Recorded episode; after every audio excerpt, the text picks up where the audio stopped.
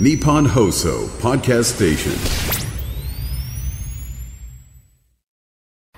10月5日木曜日、時刻は午後3時半を回りました。FM93、AM1242、日本放送、ラジオでお聞きの皆さん、こんにちは。辛坊治郎です。パソコン、スマートフォンを使ってラジコでお聞きの皆さん、そしてポッドキャストでお聞きの皆さん、こんにちは。日本放送の増山さやかです。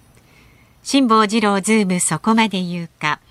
この番組は月曜日から木曜日まで辛坊さんが無邪気な視点で今一番気になる話題を忖度なく語るニュース解説番組です。毎週木曜日、飯田浩二アナウンサーと3人でお送りしておりますが、今日は飯田さんお休み。で、辛坊さんも大阪から私、有楽町のスタジオに一人です。辛坊さん松山さは ーい。ん寒いっすか？いや、あのね、今日はね、気温上がりまして、昨日と比べると随分高くなって、え今何度ですか？5度ぐらい。え？湿度25度ぐらい。?25 度？うんどうですか？大阪が今ね、21.7度、湿度48%あカラッとしてますね。いや、昼ぐらいからね、なんか寒くなってきたような感じがするんですね。今日最高気温が実は、えー、ああの午前中の10時5分に23.5度まで上がってるんですよ。ええでそこから上がらずにあの北風が入ってきた感じでどんどん気温が下がってですね、ええ。えー、だから今21度まで下がっててこれからどんどん下がるんじゃないかな、ね今日あたり私ね、うん。あの伊丹空港から大阪市内まで、まあ、全部歩いたわけじゃないですが電車とモノレールと乗り継いで、えー梅田から、まあ、そそこから先の仕事先まで1キロぐらい歩いたんですけども、半袖で歩いてるのは私だけでした。その黄色い T シャツで？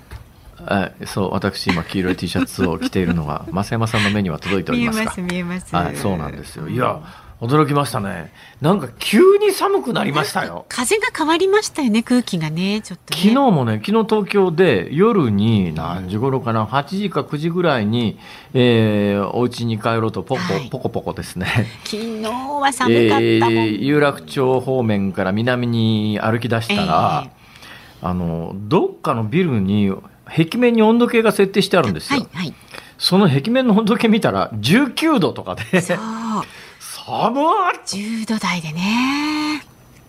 どうなんでしょうか、増山さん。え？い増山にに日本放送アナウンス室長。やいどうですか？や何ですか？これからうん。このまま寒くなるんでしょうか、あこれからねこの先なんですけれども天気予報を見てみるとですね、え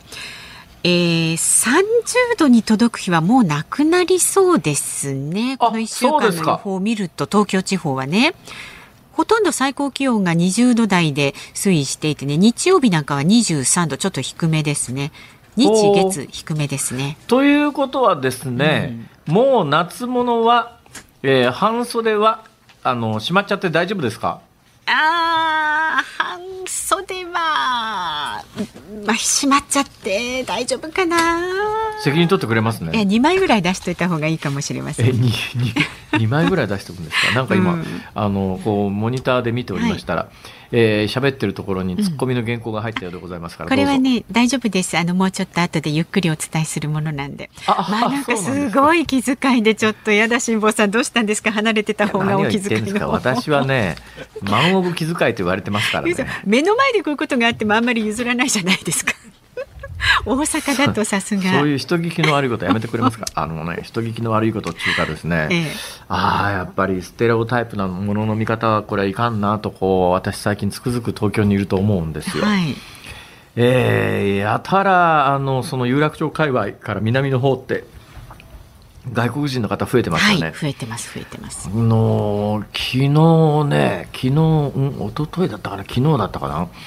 その有楽町の日本放送に歩いてくるのに、いつものように銀座4丁目の日本で一番地価の高いところですね。はいはい土。地の値段がとんでもない、あの、バブルの時代にはよくあのニュースで、はがき1枚いくらみたいな、そういう表現をされたところが、あれちょっとあの、銀座4丁目の角、角のところですよね。そうですね。えー、角にあの、和光っていうんですか、あれは何ですかね、時計屋ですかね？時。計屋さんですね。和光があり、それから、急遽堂っていうのがありますよね。はいあれ何屋さんですかね？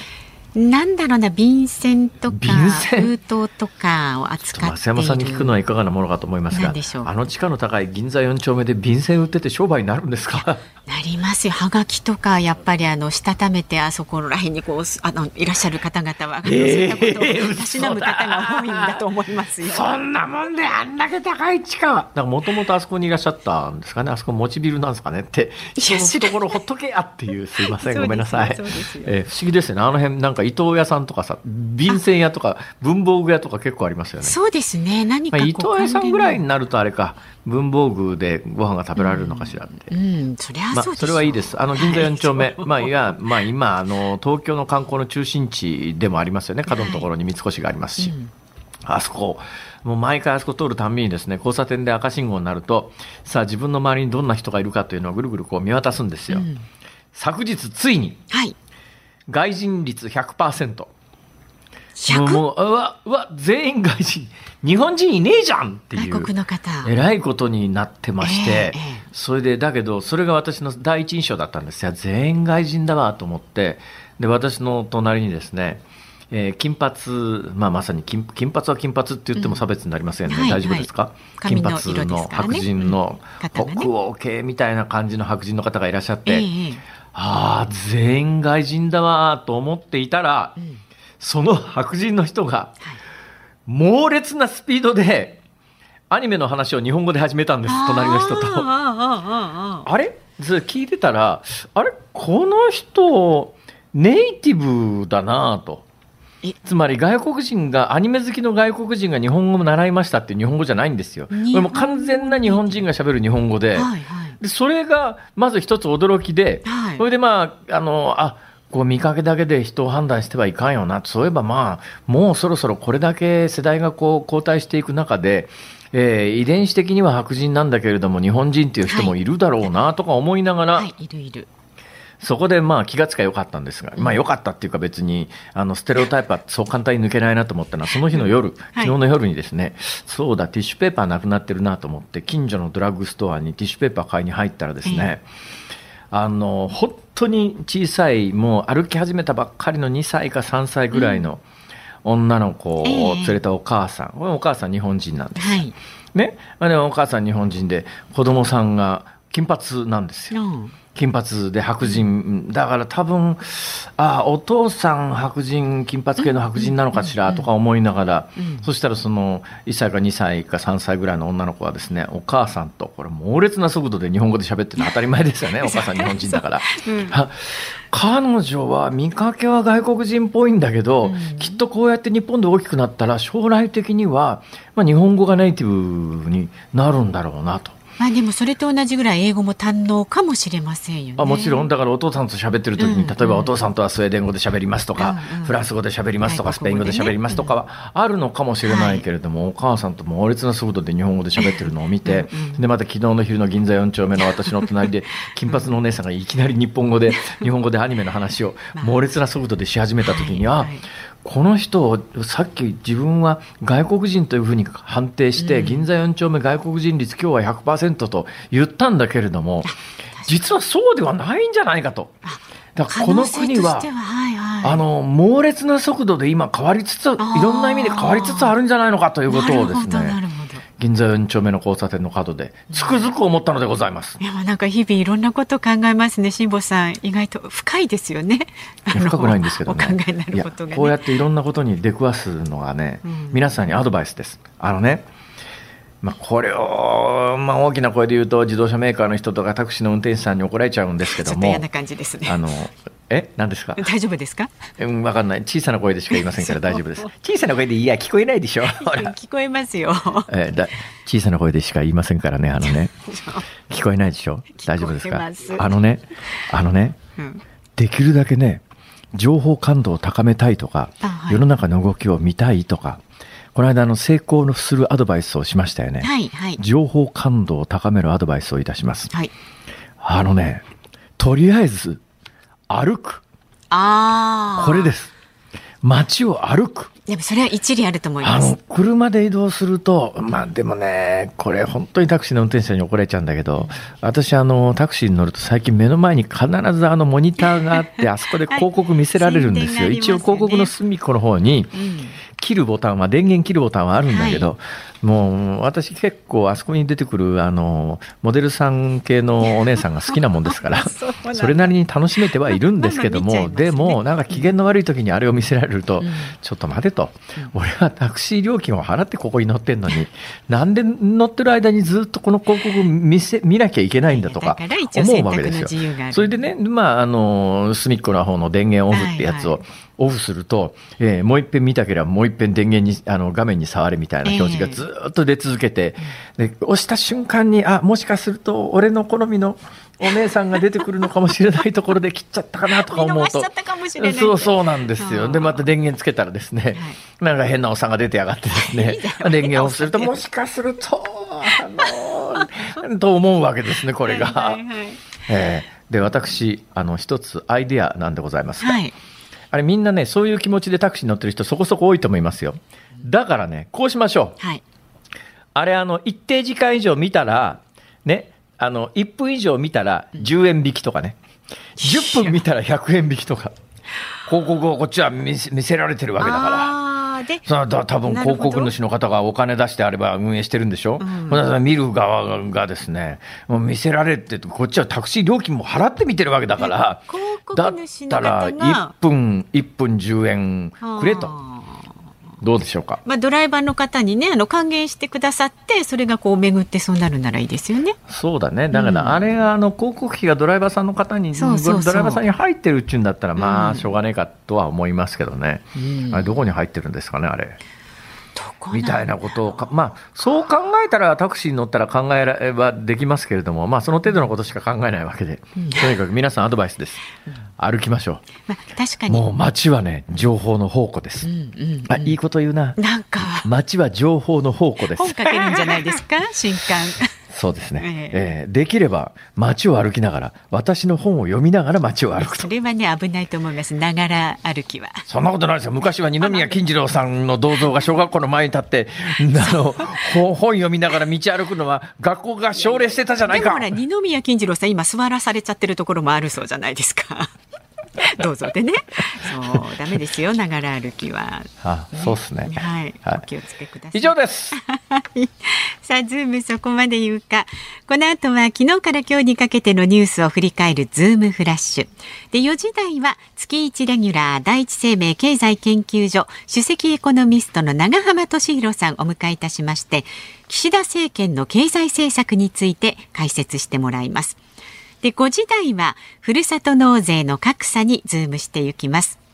番組ではラジオの前のあなたからのご意見今日もお待ちしております。メールで送ってくださる方は zoom zoom アットマーク 1242.com 番組の感想など旧ツイッター X で参加される方ハッシュタグ漢字で辛坊治郎カタカナでズームハッシュタグ辛坊治郎ズームでつぶやいてください。で今日もお届けいたします。5時26分頃のズームオンミュージックリクエスト。今日のお題は？天気のいい秋の日に、散歩するとき聞きたい曲。あ天気のいい秋の日に散歩するときに聞きたい曲なんかまっとうなお題が出て嬉しいです 私は。ちょっとその私がいつもまっとうじゃないみたいな言い方やめていただけませんかね。時々ね。あでもとてもなんかいいんじゃないですか。季節感のあるお歌もね届きそうですので。そうだ。うんはい。今日、飛行機で隣の席に座った人が、はいラジオ聞いてますよ。人気者じゃないですか最近いろいろお声がねかかってはい嬉しい限りです、あそうありがとうございます西にも増山さんのファンがいらっしゃるということは。ありがとうございます。はいもう、はい、嬉しいです。どうぞ先行ってくださいということで、選曲の理由も書いて、ズームアットマーク 1242.com まで送ってください。さあ、続いては、外為ドットコム プレゼンツマーケットインフォメーションです。東京株式市場日経平均株価は前の日と比べて548円48銭高い3万1075円36銭で取引を終えました。トピックスは前日と比べて44.87ポイント高い2263.76ポイントで取引を終えました円相場は1ドル148円60銭付近で取引されています東京市場の円相場はアメリカの10年債利回りが低下したことでドル売り円買いが強まると一時1ドル148円26銭まで上昇しました。その後は10年債利回りの低下が一服すると円高に触れた反動から148円60銭台まで小幅に値を戻しています。海外市場ではアメリカの先月の企業人員削減数ですとか新規失業保険の申請件数などの雇用関連指標が発表されます。ただ明日にアメリカの9月の雇用統計の発表を控えまして指標の結果を受けたドルの反応は限定的となりそうです。外為ドットコムプレゼンツマーケットインフォメーションでした。大阪梅田のニッポン放送関西支社と東京有楽町ニッポン放送をつないでお送りしています。今日の辛坊治郎ズームそこまで言うか。まずは昨日から今日にかけてのニュースを紹介するズームフラッシュです。富士山で今日初冠雪が観測されました。甲府地方気象台によりますと、去年より5日、平年より3日遅いということです。今月2日ジャニーズ事務所が性加害問題をめぐって開いた記者会見で特定の記者やフリージャーナリストを指名しないようにするための NG リストがあったことが分かりました。ジャニーズ事務所によりますとこのリストは会見の2日前 PR 会社が事務所に対して提示しました。労働組合の中央組織連合は今日定期大会を開催しました。岸田総理大臣が自民党政権の総理として16年ぶりに出席し賃上げの大きなうねりを持続的なものとし地方や中堅中小企業まで広げていかなければならないと訴えました。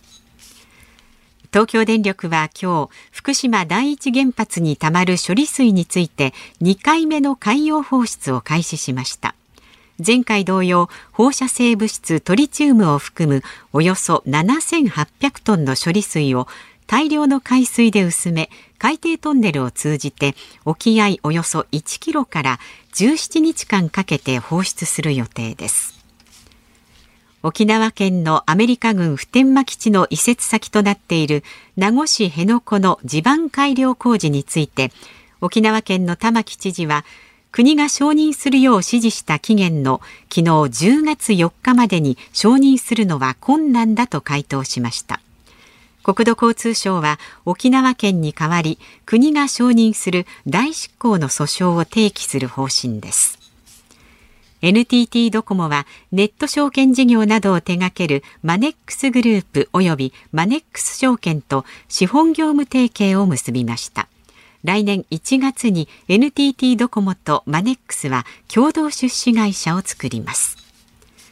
今年のノーベル化学賞の受賞者が発表され量子ドットの分野で功績を挙げたアメリカのマサチューセッツ工科大学の研究者ら3人が選ばれました。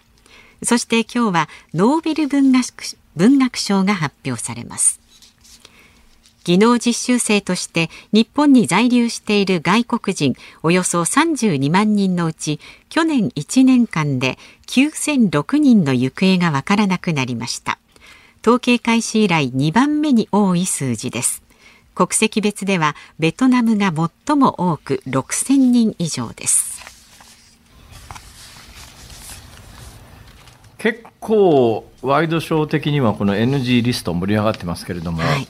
いや何が驚いたかってさ、うん、あのあの記者会見を広告アメリカアメリカかな？アメリカの広告代理店広告代理店というかコンサルタント業の会社に仕切らせて、うん、えー、そこが NG リストを作ってでその NG リストを会場でなんか係員であの多分コンサルの人だと思うんだけど、はい持ち歩いてるところをテレビカメラに撮影されたりなんかしてんだよね。映っちゃってまし、あれは驚いてなんだ。だってそれ、え、えー、っていう、ちょっと、あの常識では測りがたいよね。それってバレるに決まってるじゃんが一つと、バレたら大問題になるに決まってるじゃんっていうかこんなもんバレたら記者会見そのものの信憑性全部が疑われちゃうよねっていう、うんなんでこんなアホなことをするかなって。よっぽど人材がいないのかな。どうなんですかね。でここから先は冗談ですよ。冗談ですけど。え？もうこれを機に俺だな。あれだな。俺ジャニーズ入入れてもらおうかな。それで記者会見とか仕切ろうか？ななるほど。そういうことをねというぐらいうん。まあなんていうかし素人さんの集まりっていうか危機管理できてないっていうかちょっとね残念な感じが驚きましたね。いや残念どこじゃないやん、で大体さやっぱりねこれ NG リストにあのん載せてもらえなかったっていうかさ多くつまり多くの人は載ってないわけだろ、はいはい。でこの人たちはやっぱりね恥ずかしいと思わないといけないよ。やっあぱこういう時に安全牌だと思われてるわけだから。なるほど。こういう時に安全牌だと思われてるってかっこ悪くね？だから俺それ長年テレビやっててほらあの政治家に警戒されるような、はいはい。やっぱり司会者じゃないとねっていうのあるじゃないですか。ね、だから喜んできますっていうのも さまあ嫌な顔して来られるよりうん喜んできますの方が受け入れ側としては人気持ちはいいっちゃ気持ちはいいんだけど、でもなんか喜んできましたって言われると違うよな俺はダメだと逆に思っちゃうんだよね。大丈夫ですよ辛坊さん番組スタッフはみんな辛坊さんに警戒してますからねでえええ ご安心ください警戒してどういう意味ですかそれは。いつでももうあのファイティングおかしいじゃないですか。いやそれで言うとやっぱりこれは NG リストに載ってた人たちはまあ一つの勲章だなとは思いますけど、まあ、正直言うとね正直言うとこれも私の40年の経験なんだけどその手のこの人に話振るとやばそうだなっていう人で、中にはねやばいにもいろいろなパターンがあって、はい。この人振るとなんか10分20分一人で演説始めちゃって、あええもう全体がぶち壊しになるから こいつには振るなよっていうのはあるわけですよ。マイク帰ってこない。そうじゃなくて厳しい質問をするからって言って、あの振っちゃダメっていうところに名前が連ねられたとするならばね、僕はその NG リストに誰があったか知らないけども、だとするならばその人たちにとってはある意味名誉ということなんじゃないのかなとは思ったりもしますけどね。うん。まあ、それにしても、まあ、あまりにもあまりにも下手す下手っていうかびっくりするわ、びっくりするわーっていうのが正直なところですね。さあその一つ前の富士山で初冠雪ですか、はい写真がありますが綺麗ですね。やっぱり富士山は一番やっぱり上の方に雪があって富士山だなっていう感じがします。たね。ただまあここ富士山はえー世界遺産になってからあの観光郊外がひどくて、今年山じまい過ぎてからあのなんか登ってる人がたくさんいるよみたいなことがニュースになってたりしますが、うんうんただねちょっと一つ勘違いがあるのはあの山じまいっていうのは8月26日でこれは神事で神様と関係する行事なので、はい7月26日の山じまいだからすぐ登れなくなるっていうわけではなくて、山小屋なんかもね9月10日ぐらいまでは空いてるところも結構ありますんでね。だけど山小屋が閉まっちゃった後に登るのはちょっと冬山登山ですからこれはやっぱりよっぽどスキルのある人じゃないと無理ですから。ね。はい、まあさすがに雪が降ったらもうそういう人もいなくなるでしょうと言ってるうちに時間が来てしまいまはい、ズした、ームフラッシュでした。10月5日木曜日時刻は午後4時3分を回りました大阪梅田の日本放送関西支社から辛坊治郎と東京有楽町日本放送第三スタジオから増山さやかでお送りしています。さあ、メールをご紹介していきます。静岡県静岡市にお住まいの桜エビさん46歳男性の方です。辛坊さん、2時50分まで関西テレビでのゲストコメンテーターの出演ご苦労様でした。ありがとうございますね、お忙しい。東京フジテレビは放送していませんが、静岡テレビ静岡は関西テレビの取れたて放送しているんですよ。辛坊さん経由で関西テレビの方に伝わればいいなと思いま。ますしたじゃあ静岡の方が見てらっしゃるそういえばね、私の横に今日黒田さんっていう吉本の方がいらっしゃったんですけど、えー CM の時に話してたらなんか静岡でもも放送してるらしいよ、この番組とかの見て、そんな会話になったんですよ。はいそしたら黒田さん情報で、いや、志村さん知ってるか、この間な、大阪の番組でな、あの、全国で都道府県別で関西人の嫌いな都道府県の 1位が静岡でな。なんか静岡の人一番関西人嫌いらしいで、関西人嫌い率が高いらしいで、みたいな話を。そういえばしていたところです。ああ、その静岡の方々がそうじゃない方もいらっしゃるということでそう見てはい応援してくださって、ありがとうございます。チャクレビさん。はい。それから三重県桑名市の蓮之助さん69歳男性の方は辛坊さん、テレビの生放送の後、ラジオの生放送ですか。カンテレから日本放送関西支社まで車で12分の距離、あるいはまた歩いて交通費を浮かせますか。大昔の大晦日の紅白歌合戦で渋谷公会堂から NHK まで急ぐ人気歌手を思い出しました。いやー、人気えらいもん思い出しましたね、それ。ありましたね。や、あのいや、歩いても、なんとか間に合う距離なんですよ。で、今日、うんあの、来るときに、これ自転車が一番いいよな。でも自転車だと雨の日どうすんだろうとか思いながらね、来ましたですけども車で12分の距離ってどうしてそんな正確なところまでわかるんですか？あ、そうか、今、グーグルで調べりゃわかるか。あ、そうか、所要時間が出ますもんね。えということでね、えー、楽々間に合いました。はい、ありがとうございますよかった。です。そして秋田県秋田市からもいただいています。はい53歳の女性虫太郎さん。辛坊さん教えてください。スーパーへ行ってもどれもこれも値上がりしていて手が出ません。怒りとため息で帰ってきました。周りの皆さんがこんなに値上がりしているのに普通に買い物をしているの不思議です。ズバリ野菜でも何でもいいので今買えるもの今晩おすすめのおかず料理を教えてください。いや、本当にびっくりしました。私、今週ね、私も手が出なかったです。私、はっきり言って、それなりに所得がありますから、買えないわけじゃないんだけど、いや、この値段でと思ったのが、やっぱね、ブロッコリー税別350円、トマト1個200円、これはさすがに、買えますよ。買えますけどね。それはまあ、これが全部生産者の方に行くんだったら、まあ、ご苦労考えたらしょうがないかなとも思うんだけども、まあ正直それでもブロッコリー税別350円は手が出なかったですね。ちょっとねでね、意外とね、比較的お手頃で買えるのがキャベツ。キャベツ最近、あの、はい。はいうちのスーパーなんかは半分で売ってるんですが、うんうん。半分だったら多分100円前後で売られてるはずなんで、うん。でね、私の得意料理の中で、今の値段で安く買えて美味しいのが、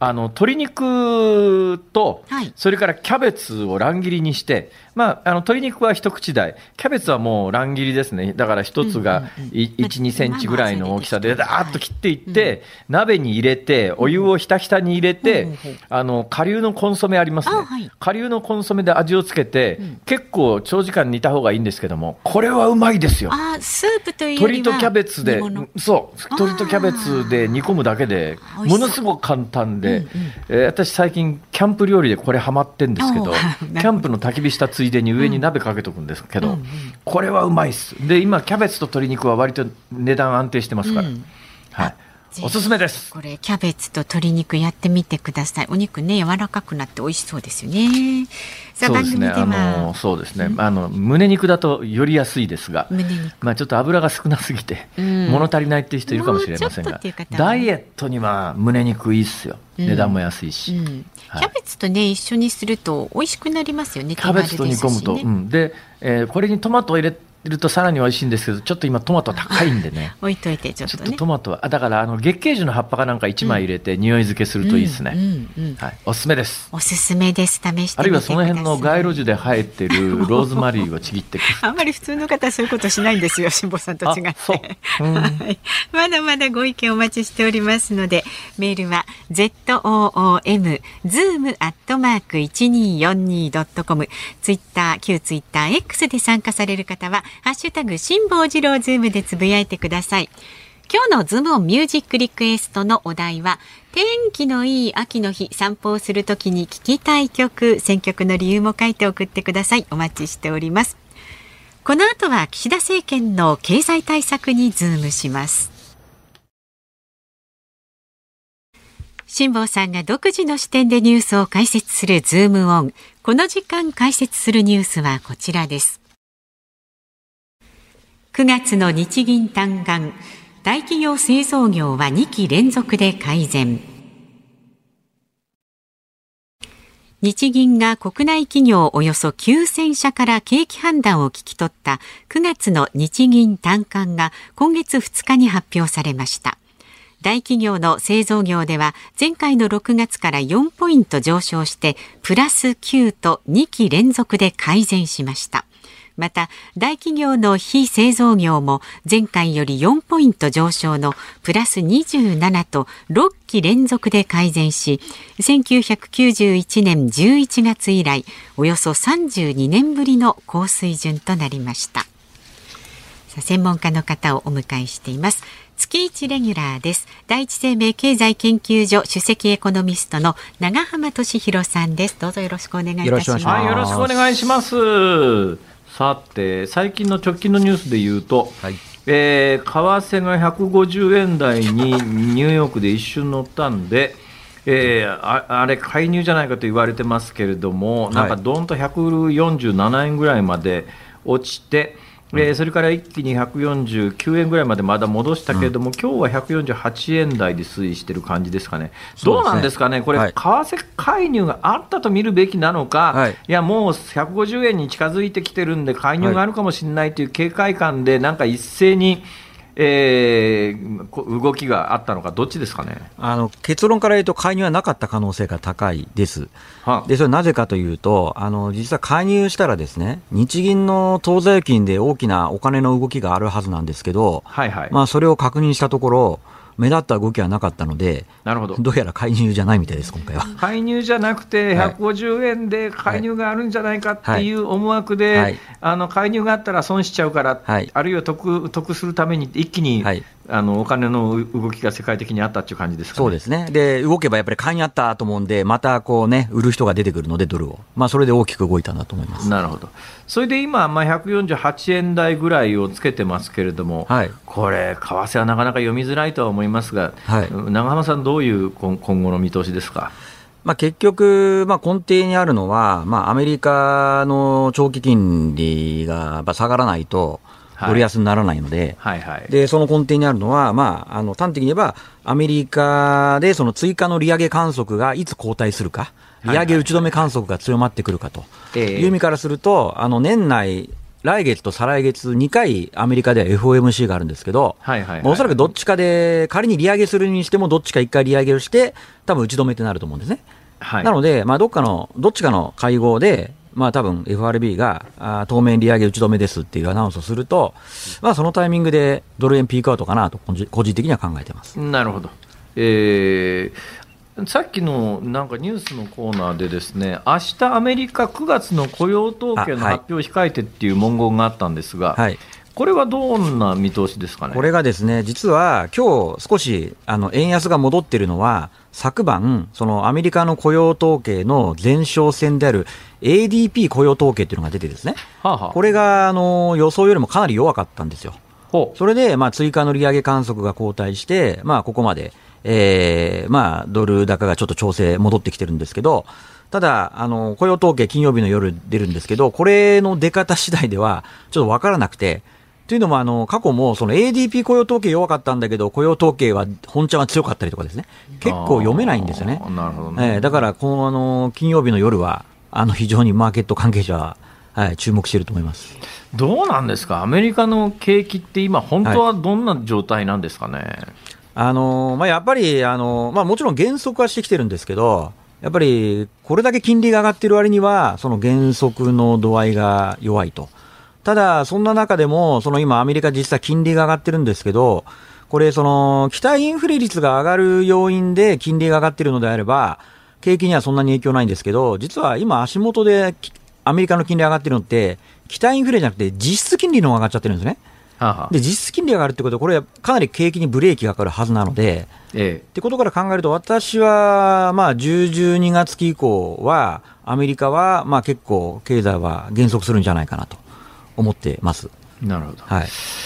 これを長浜さんに聞いてもしょうがないんですけど私一つ、ちょっとした個人的極めて個人的な疑問がありましてね、はい、私1997年から98年にかけて1年間アメリカにいたんですよ、はい、その時にアメリカで銀行預金の口座を作ったんですね、はい、で銀行預金の口座作って、ええ、まあ、残高がまあ、日本円でいうと何十万円レベルかな、それがドルであるわけですよ、はい、それあの、口座解約せずに日本に帰ってきたんですね、はい、それずっとこうなんか、リポートっていうのが届くわけですよ、はい、ね？はい、それで、金利がここまで上がってきたら、はい、金利が 上がってきてもおかしくねえだろうと思うのに、はい、全然そのリポート上の金利が上がってこないんですけど、これ、どういうことなんですかね？これ、本来上がるもんです上がりますね。はあ。まあだから上がらないやつだったんですかね。ええ。ー、いや、だから最近もあれですよね、最あれですよ、日本でもそれこそドル預金で、えー、最近ですね、金利を結構上げてきてっていうのは、だから中にはそのドル預金だからって言って、あのー、金利も高いかというと、実はそうじゃないのも、これまであったみたいなので、もしかしたらそういうやつかもしれないですね。あれですか、金利っていうやつは、はい、私なんかの、いや、青春時代っていうか、80年代から90年代前半ぐらいまでかな、はい、あの日本中の銀行って、金利同じだったじゃないですか、はい、今はじ完全に自由金利になってるんですか？あ一応、自由化なので、なってますけど、まあ、ただそんなに、ね、大きな、でも最近はでもそうですね、やっぱりドル預金集めたいっていうことで、結構いろんな会社がドル預金の金利を上げて、勧誘してますよね。ということは、銀行によって金利はみんな違うということですね。あの、はい。あの、当然その、なんですか、預金預けた時の金利っていうのは、そんなに大きくは変わらないですけど、まあ、いろんな定期預金であったりとか、まあ、その辺の金利は、あの、結構違いますので、もし、はい、預けられるのであれば、いろいろ比較をされた方がいいと思います。ああ、なるほどね。さて、えー、アメリカの景気について伺いました。はい、さあ、日本の景気です。はい。えー、今日の増山さんが先ほど伝えてくれた日銀の単価ですね、はい、これがなんですか、良かったんですか？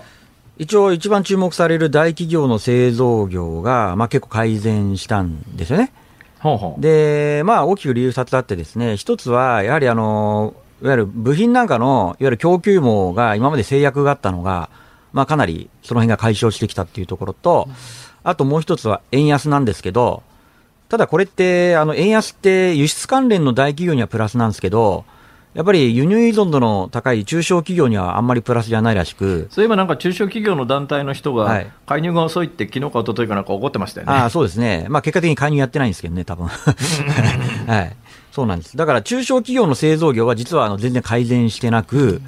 かつ、これ、日銀短観ってあの、まあ、現状の数字しか報道されないんですけど、先行きの調査もしてるんですね。ええ、でそれで見ると、実は特に大企業の非製造業が先行きかなり悪くなっていて、ほうほう。でこれはおそらく理由は、やはりここここ元の原油高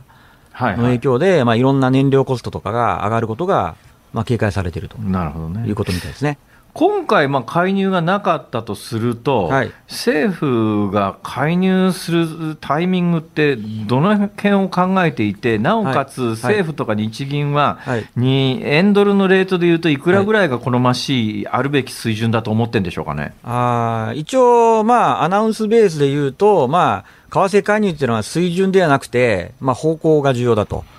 いうことで、はいはい、まあ多分なんかのきっかけで急激に円安が進むような、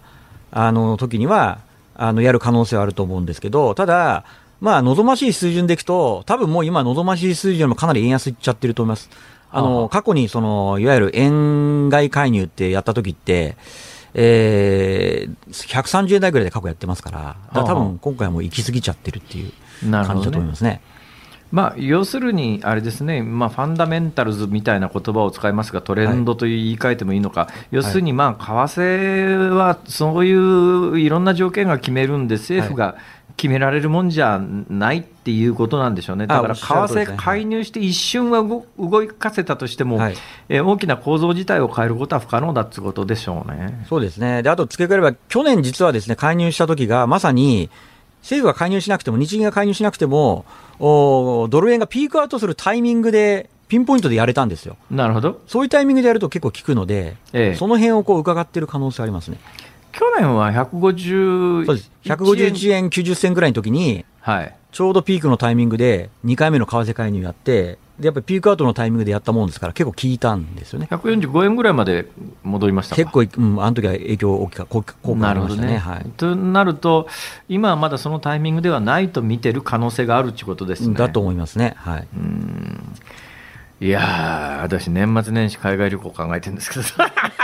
個人的なことを聞いても分かんないですね、これはね。まあでもあれかもしれない、さっきの話だとその、いわゆる FOMC で11月か12月で、えー、利上げ打ち止め宣言みたいなことをすればですね、今よりも少し円高に触れてる可能性は全くないわけではないと思いますけど。なるほど。はい。さて、えー、岸田政権が今月中にまとめる経済対策で、この間なんかあの、ボードで5項目ぐらい並べて、岸田総理ご自身出てきて、解説をされてましたけれども、はい、印象はどうですか？あまず今回、私がびっくりしたのが、その税収の上振れ分を国民に還元するって言ったことなんですけど、はいはい、おそらくこれまでのあの政府の概念にはこういった考え方ってなかったと思うんで、なるほど。これが出てきたってことは、まあ、結構、まあ、相当やっぱり岸田政権、まあ、追い詰められてるなという、まあ、見方もなんか噂によるとあの、なんかインターネット上とかで、はい、あの増税メガネとか言われてるのが、すごく気に障ってるらしいですね。そうみたいですね、なんかだったらレーシックにしらいいのかみたいなことをおっしゃってたらしいです、そしたらネット上では増税レーシックと言われてるらしいですよ、はいはい、なんかバカバカしいですね。はい、はい、だから多分加えて、そこに加えて、やっぱり、あの一応なんか減税っていう言葉を結構散りばめられている感じなんですけど、ただ、内訳見てみると、やっぱりその減税って、その企業向けの減税が多いわけですね。なんかその半導体関連のなんか工場立地とかに減税するとか、あとは減税したき、あの、なんだ、あの、賃上げした企業に減税するのを続けるとかね。なので、ちょっと直接家計に恩恵を及ぶような減税は、今のところはなんか出てないかなっていう感じですかね。いややっぱりあのさっきね、直近でメールいただいた方で、東北にお住まいの方で、スーパー行って野菜買おうと思ったら、まあ、ちょっと野菜に関しては季節物なんでね、はい、えー、あの一般的な物価と同一視はできないとは言いながら、そこのメールの方によると、はい、やっぱりちょっと手が出ないわって。はい。あの野菜を前に思っちゃう人って今結構多いと思うんだけどそのあたりの感覚っていうのがどのぐらいあの政権の担当者に認識してるのかなと思ったりもするんですけどね。まあそうです。ただあの、実は明るい兆しもあってですね、はいはい、食料品に関しては、多分今後はあの値上げペース緩まって、場合によっては下がるものも出てくる可能性があってですね、でそれなぜかというと、一つが、あの今月からですねあの政府の小麦の売り渡し価格が久方ぶりに1割以上下がって、ってるんですよね。えー、となると、これってまあ、実際小麦粉なんかに価格が反映されて2か月ぐらい遅れるんで、はいはい、そこからさらにね、あのパンとか麺類とかお菓子とかそういった食料品の多分値下げに波及する可能性があるので、まあ、結構年末から来年にかけては、まあ、小麦関連の食品はあの安くなる可能性があるのと、もう一つは、あの処理水の問題で、海産物が中国に輸出できなくなってるじゃないですか、それ多分海産物、少し安くなってると思いますけどね。そういうことを考えると、実は食料品は、まあ、結構今後は少し値上げは落ち着いてくると思いますなるほど、はい、じゃあ、あれですね、ホタテですね。ああ、そうですね。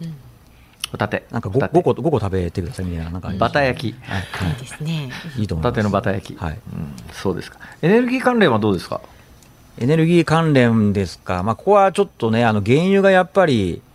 あのー、サウジとかロシアが減産に意欲的なので、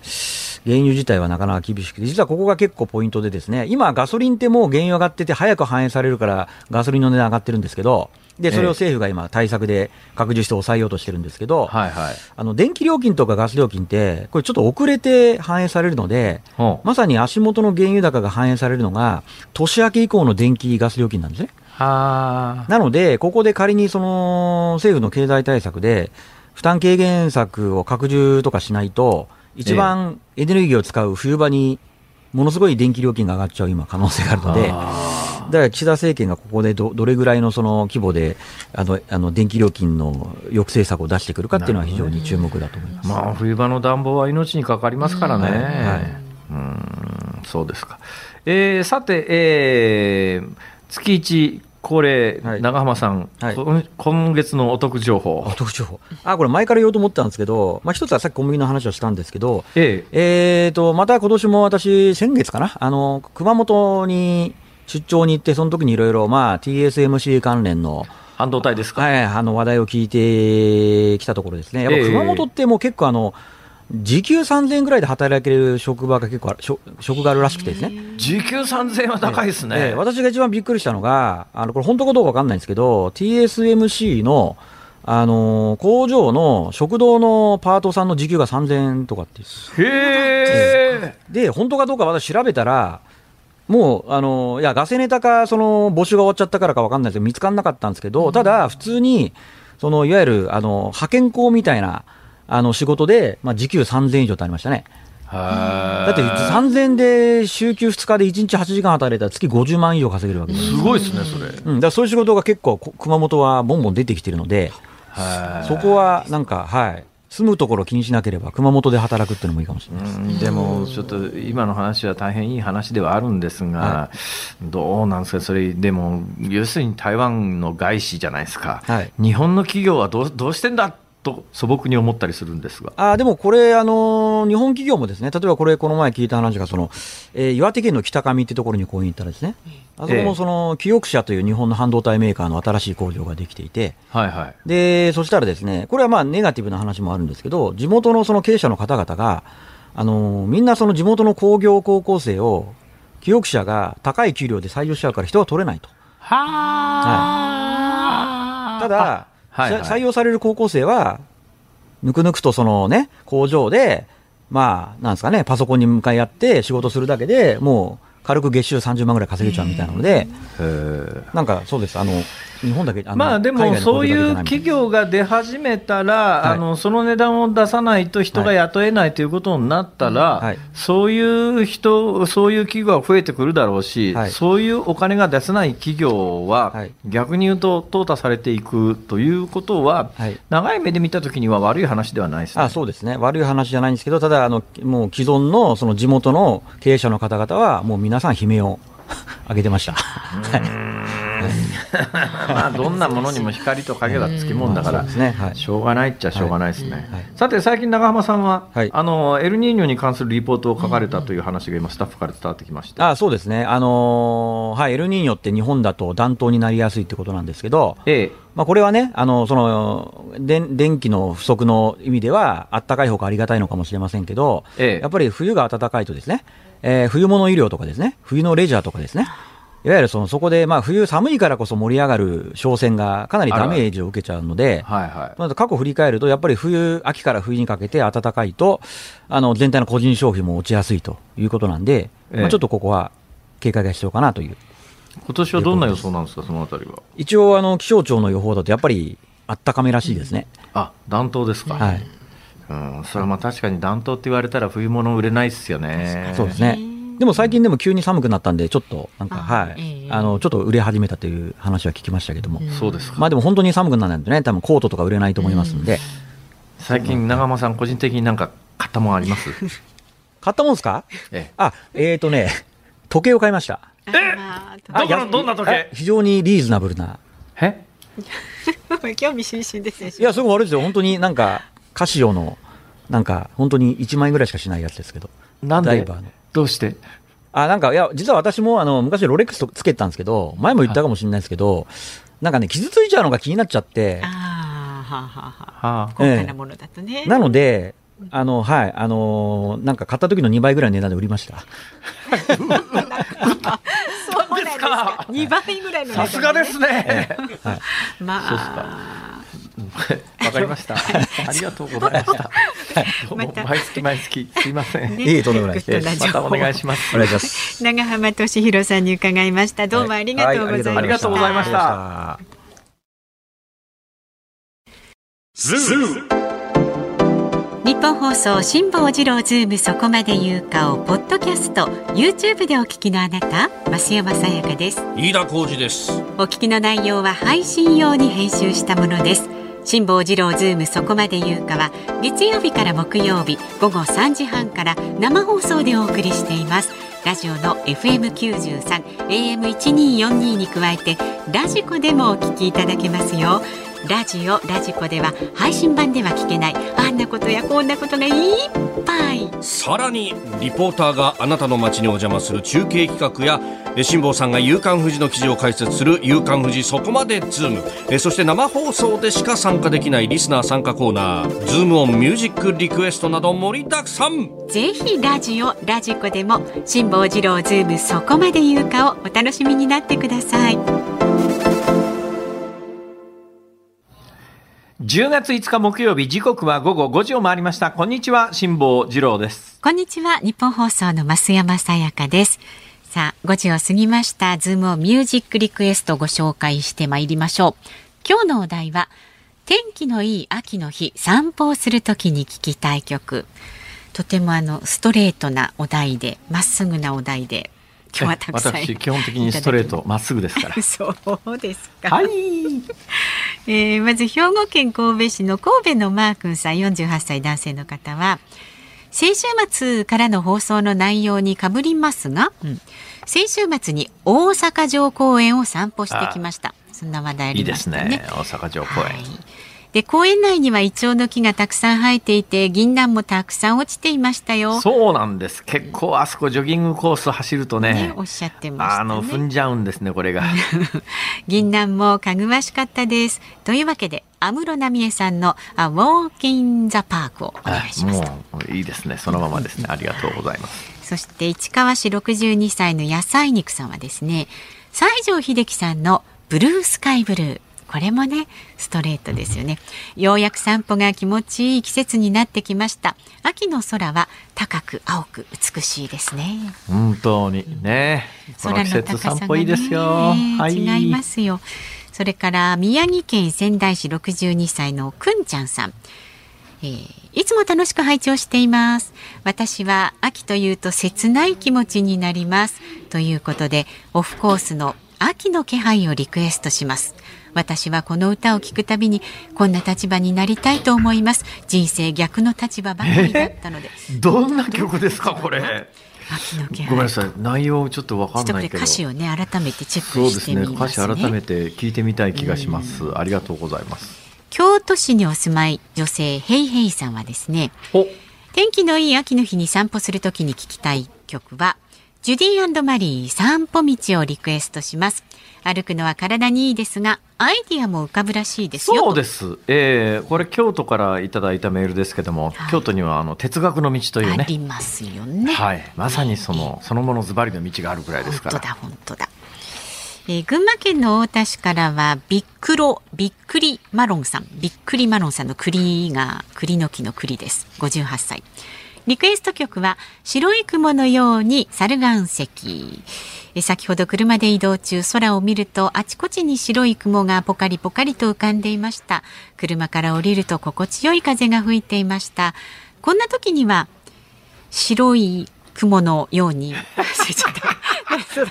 増山さんが全く今曲が頭に浮かんでないのがよくわかりました。はい。まあ、大丈夫です。はい、口ずさみながら散歩したくなりますよねと。そして秋田市きつねうどんのお揚げは甘くなくていいさん。あ、14歳の女性です。もうこれ採用決定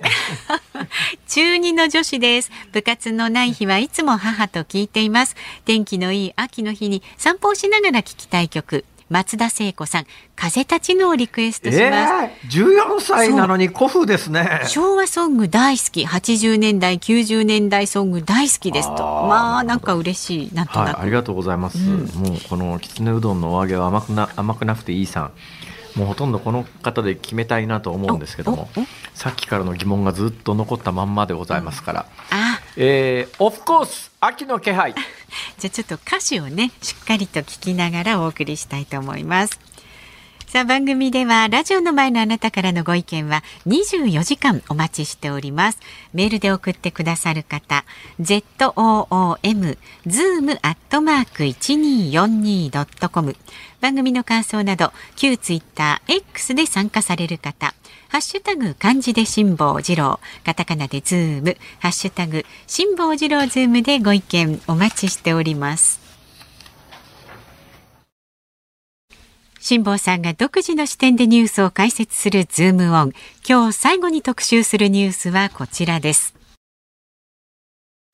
ふるさと納税格差9000倍解消へ、京都府で市町村連携制度を導入。京都府は今月2日、市町村連携型ふるさと納税の新制度を始めました。これは京都府が市町村から返礼品を募り、集まった寄付金について経費などを除いた上で京都府が半分を受け取り、半分を自治体に分配するものです。京都府内では格差拡大が問題となっており、京都市、亀岡市、京丹後市の3市で、京都府内全体の8割近くを占めています。また全国7位の収入額を誇る京都市に対し八幡市では9000倍以上の格差があります簡単に言うと京都府が、京都府下にある自治体でまあ、小さいところであの独自にふるさと納税あまりやってないよっていうか、えー、そんなに稼げてないよっていうところのうん、まあ、あの産品を京都府が変わってふるさと納税の返礼する品をすることによって京都府が寄付金を集めるけれどもその産品を出してくれた自治体には、えーまあ、利益っていうと変な言い方ですが、うん、要するに。えー、返礼品等にに要した経費を除いた分を折半しようかと。こういうことなんですけども、はい、素朴に思うよねこれ来た人は全員。だったらそれぞれの自治体が自分でやったらいいんじゃないのっていう、そしたら京都府に半分持ってかれなくて済むしと、それと9000倍中手もですよ。なんでそんなに差が出てるかというと、要するに一生懸命やってるとこと一生懸命やってないところとの差がついてる話でで一生懸命やりすぎて怒られた自治体は全国にたくさんありましてね代表的なのは大阪の泉佐野なんで、泉佐野っていうところもまあ関西国際空港の対岸にあるうん、いや、そんなになんか、ふるさと納税の返礼品で目玉商品があるようなところじゃないんだけれども、当時は規制がなかったんでね、今はまあ地元産品しかだめだというのと、今月からさらに厳しくなって、あの肉と、え熟成肉と米に関してはそこで取れたものじゃないと、単にそこで精米しただけとか加工しただけじゃだめだよっていうところまで厳しくなりましたけど、昔そういう制限が2008年に始まった時はなかったもんだから、まあ、ふるさと納税の返礼品とか言いながら、あの、フランスのシャンパンとかそういうのいっぱいありましたからね。それ関係ねえだろみたいな。だけどやっぱりそれはダメだろうということで地元産品。だけど地元産品の定義が、まあ、曖昧だったものが今月から厳しくなったりして、だけど、まあ、泉佐野みたいなところはもう、豪華返礼品を用意して、全国からふるさと納税を、まあ、なんていうか、かき集めた形になって、はい、それいくらなんでもかき集めすぎだろっつって怒られてですね、総務省と喧嘩したりなんかすることになってしまったわけでありますが、それで言うと、増山さん、東京都にお住まいですよね。はい、知ってます？東京都ってふるさと納税に参加してないの？ねそうなんですよ、ね、あれ、そうなんですよ。全国でふるさと納税に参加していないのは3つの自治体なんですが、うん、1つは東京都。はい、これ東京都は反対だから、うちは参加しないと。まあ、気持ちは分かりますよ、東京都ってね、東京都に住んでる人って結構、まあ、中央区とかお金持ちの人たちいますよね、うん、所得が多ければ多いほど、たくさんのふるさと納税に回せるお金が、えー、ありますもんね、だから、うん、そういう所得の多い人たちがたくさん住んでるところって、うん、すげえ流出するわけです、地方に。えー、東京都ってね、1年間に数百億円、本来ならばふるさと納税がなければ、はい地元東京に納められた税金が数百億円流出してるんですよ。毎年数百億円ですよ。これ東京都としてはちょっと勘弁してよ、これ、まあ、まあ、あの初めから反対で、であれ毎年今年どうしますかみたいな話になるんだけど今年も反対だから、いや東京都は参加しませんって言って東京都は参加しない。でだけど参加しないっつったって東京都の都民がふるさと納税できないわけじゃないですから、うんまあ、流出する一方だということになってるわけですね。で、実は2008年に始めたときに、もともとの趣旨はふるさと納税だよということなんで、都市は遠慮しましょうということで、大阪市なんかも、全く積極的にやってなかったんですよ。大阪府も市も。はいところが最近は背に腹変えられないっていうんでですね、えー、東京以外の大都市圏もみんなやり始めてだけど大都市圏って有利なんですよ。やっぱりあの返礼品に有名料亭の宿泊券とかそういうのを出せますから、レストランとか。そうね、そうすると結果的に、やっぱり全国から逆に地方の人たちが、じゃあ大阪の何か産品のために、あのふるさと納税し始めたら逆転しますからね。本来の趣旨からはねちょっと違ってきちゃいますね。それでいうと、まあ、京都府というところが温度をとって、はいまあ、あの大阪あ京都府下の自治体で差が激しいので、まあ、あの京都府が、まあ、ある意味一括でやって半分戻しますよみたいな言い方なんだけどそうすると独自に頑張ってる自治体としてはちょちょちょちょっと待ってくれよって話になって、今まで頑張ってふるさと納税で割とあの努力して税収を伸ばしていた自治体にしてみたらえー、ちょっとそれ違うんじゃないの？っていうことになりますよね。そうですね。そういう意味では私はそもそもふるさと納税っていくつかの点で疑問だというのはもう再三お話ししてるかもしれませんが、うん、要するに所得が多ければ多いほど、うんうん、たくさんのふるさと納税に回せて、えー、たくさんの産品を実質、ただに近い年間2000円ですけど、はい、まあ、ただに近いお金で手に入るというのは、これはまあいわゆる税金というのは累進課税で所得の多い人にたくさん税金を払ってもらいましょうっていうもともとの法制度の趣旨からすると真っ向ひっくり返ってますからね。確かにねそのね。ででなおかつ大都市までやり始めると、いえ地方の人が大都市の何かレストラン券欲しさに 地方に納めるべき税金を都市に回すみたいなことになるとさすがにおかしなことになってきますよね。はい、ちょっとここへ来てえー、総務省がどんどん制度を厳しくし始めている背景には、ふるさと納税始めてからもう15年経ったけれども、いろんなところに歪みが出てきたよなっていうところの実は現れのニュースだというふうに私は見た方がいいと思います。ズームオンでした。ズームミュージックリクエストをお送りしたのは、宮城県仙台市のくんちゃんさん、岐阜県関市、紅のチャーシューさん、神奈川県三浦市、せいさん、清いという字ですね、せいさん、お三方からのリクエスト、オフコース、秋の気配という曲を聴きながら、はい、つくづく思いました。何でしょうか？え、帰りに大阪城公園に寄って、銀杏を拾って帰ろうと。また拾うんですか？まあ暗くなって銀杏買ったら高いですからねあれ。まあ、そうだけど。銀杏あの飲み屋でなんかちっちゃい皿に何個かしか乗ってない。知ってます？銀杏ってオスとメスがあるの。知ってますよ。だってオスとメスの木がある。そうでもあの銀杏見ただけでわかるんですよ。え？え？どうやってですか？銀杏見ただけでね、うん、オスかメスかの見分けはつくんですよ。なんでですか？どうやって？今それをここで申し上げてもいいんですけども、はい、申し上げてもいいんですけども、自信がないのでやめときます。もしかするとデマかもしれないから。いや、でもね、私の、あの、私の経験上でですね、うん、オスとメスは確かに見ればあります。見ればわかります。あの、銀杏の、あの、殻割りながら、みんななんかちょっと、あの怪げもしかしたら嘘かもしれないな。まあいや。でもオスメスはありますよね当然。そこからだから生えてくるね。あの小さい芽が、幼木がオスの木とメスの木と一応ありますから、はい、だから育てるんだったらあの匂いが嫌な人はオスの木だけ育てときゃですね。そうです実はならないですよ。はいはいはい。まあそんなこんな今の情報がガセネタかどうか来週までに辛坊さんだから種を見ただけでわかるかどうかの問題ですね。宿題はい、はい、では お聞きの日本放送この後5時30分からは。育てりゃわかりますよね。まあそりゃだからすぐには分かんないじゃないですか。5 時30分からは伊集院光の種お送りします。で6時からは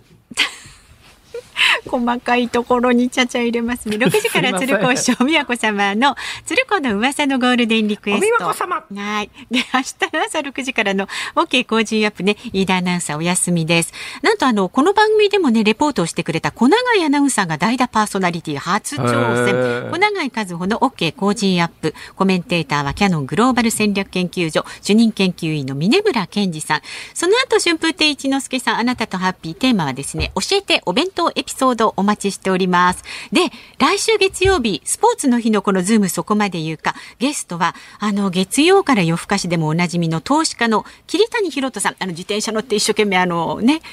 あこの間来た演歌歌手の山口薫さんが講演者だって言ってましたよね。そうそうそう、あのファンなんですよね。は楽しみ。はい。辛坊治郎ズームそこまで言うか、ここまでの相手は辛坊治郎と。増山さやかでした。はい、来週もありますよ